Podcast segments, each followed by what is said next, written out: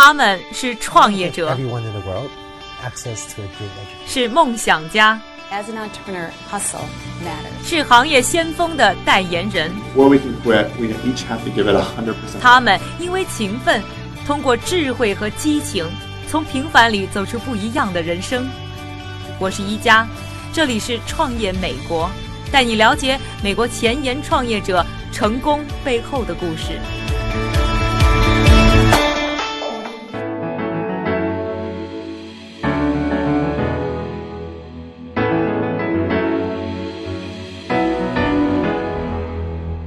收听《创业美国》，我是宜家。今天呢，已经是我们《创业美国》二零一七的第三集了。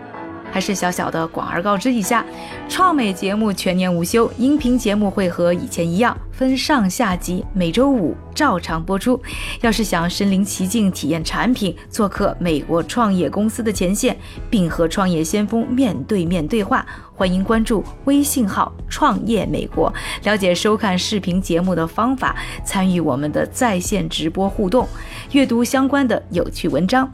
言归正传，做今天这期节目。去采访之前，我和电脑做了一场小小的较量。我们同时观看了一个三分钟的视频，在观看的时候，我们各自记录下我们在这三分钟视频当中看到了什么，看谁最后记得多、记得全、记得好。大家知道，科技在处理图像的时候是非常厉害的，比如说我们的 iPhone 手机里。就能自动识别照片当中的人脸，并对照片进行分类和标注。但是视频上要怎么应用、怎么玩，我其实也并不是非常的清楚。游戏结束的时候，电脑的识别能力应该说是大大超过了我的想象。那我们今天要拜访的公司，就是这个和我比拼的电脑系统的开发者。Clarify，特别啊，先要说说这个公司的创始人，就是为了他，当年脸书、苹果、微软等等科技大企业打起了争夺战，谷歌甚至为他开出了有史以来给所有毕业生开出的最高 offer。说了半天，到底他们有什么黑科技？还是请 Clarify 的创始人 AI 小天才 Matt Zeller 介绍一下他们的技术。So we have artificial intelligence technology to understand. 我们采用的是人工智能技术，这项技术能够自动让电脑识别图片和视频，只需要根据画面上的像素做判断，不需要别的，就可以区分并识别出狗狗、树木和山峦，也可以识别一些描述性的词语，比如说快乐的或者景色秀丽的这样的词汇。只要获得相应数据，这些都可以识别。但是很多人会问，这是不是就可以说明机器一定比人聪明？我觉得在某些领域内，机器是一定会超越人类的。比如说阿尔法围棋，一旦建立了算法，这个人工智能机器就可以打败全世界最厉害的围棋手。至于我们所在的图像识别领域，我们也在看到一样的趋势，我们的算法能够让机器的正确率超越医生。而这些医生可是在医学院里有过数十年学习，每天经过严格临床训练的专家。但是机器相比这些人类医生，具有更高的一致性和可信赖度。同时，他们比医生获得的数据还要多得多。比如，我的父亲就是一个医生，在我从小长大的一个农场小镇里工作，所以他在那个小镇毕生看到的病人数量和机器能够接触到的数量比，不在一个数量级范围内。所以，相比人类，机器有更多变聪明的机会。And so it has so much more opportunity to be smarter than a human. 我想很多朋友呢也和我一样，也在好奇到底机器是怎么识别出物体的。最近朋友圈我看到在疯传一张照片，就是把很多吉娃娃、一个小狗的照片和蓝莓蛋糕放在一起，结果人眼都可能会被忽悠。那这机器又怎么在各种奇形怪状的物体当中找到共性，做出准确判断呢？采访的时候，我特意在纸上画了很多长相各异的疤。那有的连我自己都不太认识。感兴趣的朋友呢，可以到我们的视频节目，关注我们的微信账号“创业美国”收看一下。那 Matt 就拿着我画的这一张乱七八糟的疤，跟我解释机器到底是怎么通过学习辨别出最终的疤的。这就是人工智能派上用场的地方了。你画的这些疤都很不一样，对于机器来说，这是很好的训练数据。你画了不同的点，不同的形态，也就是说，数据中有很多变量。这里的变量越多，越能更好的在训练模型中得以学习。很多机器学习的训练模型里都会设置很多分层，我们也是这样。机器学习的核心神经网络的确是由这些层数来搭建的。我们的神经网络系统中有数百层，这些层每一个作用都不一样。不同的层数有不同的数学运行法则，比如第一个叫做卷积 sliding，small templates over the pixels of the image 这里呢要和大家解释一个很牛的概念——卷积。当我们人类看到不管是牧羊犬还是吉娃娃的时候，虽然它们不管是体型也好、长相也好，还是体重也好，都非常的不同，但是我们一眼就知道它们都是狗。那对于计算机来说呢，起到一个关键决定作用的呢，是一个叫神经网络的东西。这个神经网络呢，分有非常多的层次。那实际上呢，输入这个神经网络去判断的，并不是我们看到各种各样、色彩缤纷的图案，而是呢这些图案分割出的非常多的数列。那计算机呢，在进行图像识别的时候，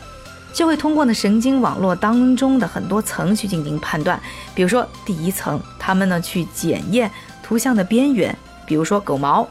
第二层，他们会去检验图形形状，比如说狗腿；第三层，他们就会去检验呢这个形状构成的物体，比如说吉娃娃或者牧羊犬一个大概的外形。最后一层，他们能够检验呢所有这些东西的组合，也就是区分牧羊犬或者吉娃娃。那刚才呢，我们说的是一个非常简单的神经网络，其实它的构造呢，比我们刚才说的可以复杂的多，它的深度可以变得很深，层数可以变得非常的繁杂，而越是复杂的神经网络呢，能够识别的图像也就越复杂。不过啊，尽管图像识别已经做得非常好了，但是其实呢，之前的谷歌还闹过一个大笑话，就是把一对黑人情侣识别成大猩猩，成了整个行业的一个大笑话。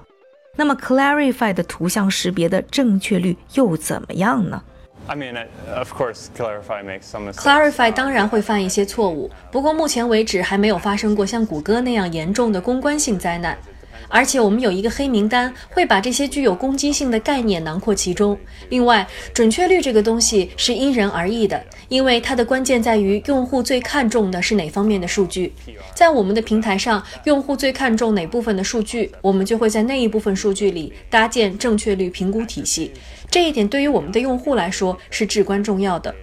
识别的速度可以在几秒钟之内完成。你只要拍一张照片，系统就能够快速识别与图片物品类似的图像，而我们的竞争对手还不支持视频识别，所以我们是行业里唯一能够识别视频的一家公司。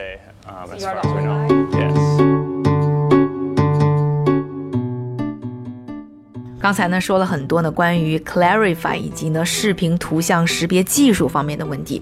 但到底这项技术对我们又意味着什么？能给我们普通人的生活带来什么样的改变呢？在我们大家展开想象之前，还是来听一听 Matt 给我们解释 Clarify 是如何服务他们的用户的。如果你想要在网络当中寻找与一个主题有关的全部图片，你不可能翻遍整个网络而毫无遗漏，因为这是不可能做到的。但是机器可以。对于任何有图片和视频的用户，对于任何产品，只要他们有图片和视频识别方面的需求，就能够明白我们带来的价值会有多大。我们的第一种客户用我们进行搜索和整合。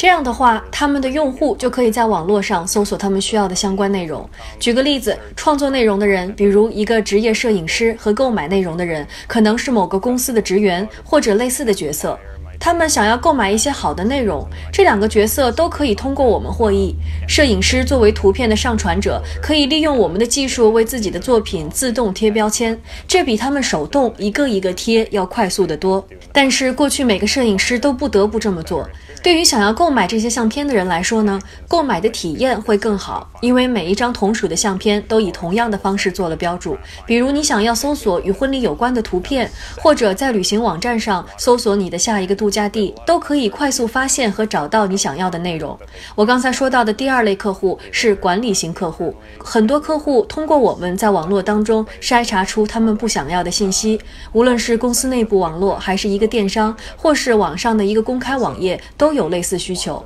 还有不少大公司，比如联合利华，都是我们的客户。他们想要让自己的市场部门。找到网络上有关联合利华品牌的一切图片，那么这个市场部门就可以利用我们的新技术，也就是一个用户界面，而不需要书写任何的代码就能够完成。一旦训练模型建成，他们就可以在整个社交网络当中毫无遗漏地寻找相关的图片，并且用于他们下一次广告推广当中。另外一些负面的东西，比如说黄色、毒品、武器、暴力等等相关的图片和视频，我们也可以帮助客户筛选出。出来，这样他们的网站上就不会再出现这样的内容了。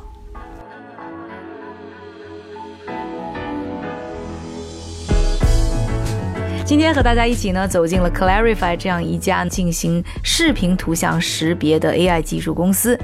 并且了解了它的创始人 Matt Zeller。而图像识别市场发展有什么趋势，应用又有什么样的一些前景？那欢迎各位参加六月二十七日。微软前人工智能首席科学家邓丽在我们粉丝群做的直播分享，将有机会让你和他一对一对话。那感兴趣的朋友呢，欢迎在微信号上搜索“创业美国”，第一时间参加我们与大咖的互动活动。而我们下一期的节目呢，还将继续关注 Clarify 这家公司，了解它的商业模式以及 Matt 的成长经历。想要收看我们的视频节目，欢迎登录我们的微信账号了解观看。感谢你的收听，我是一加创业美国，我们下周再见。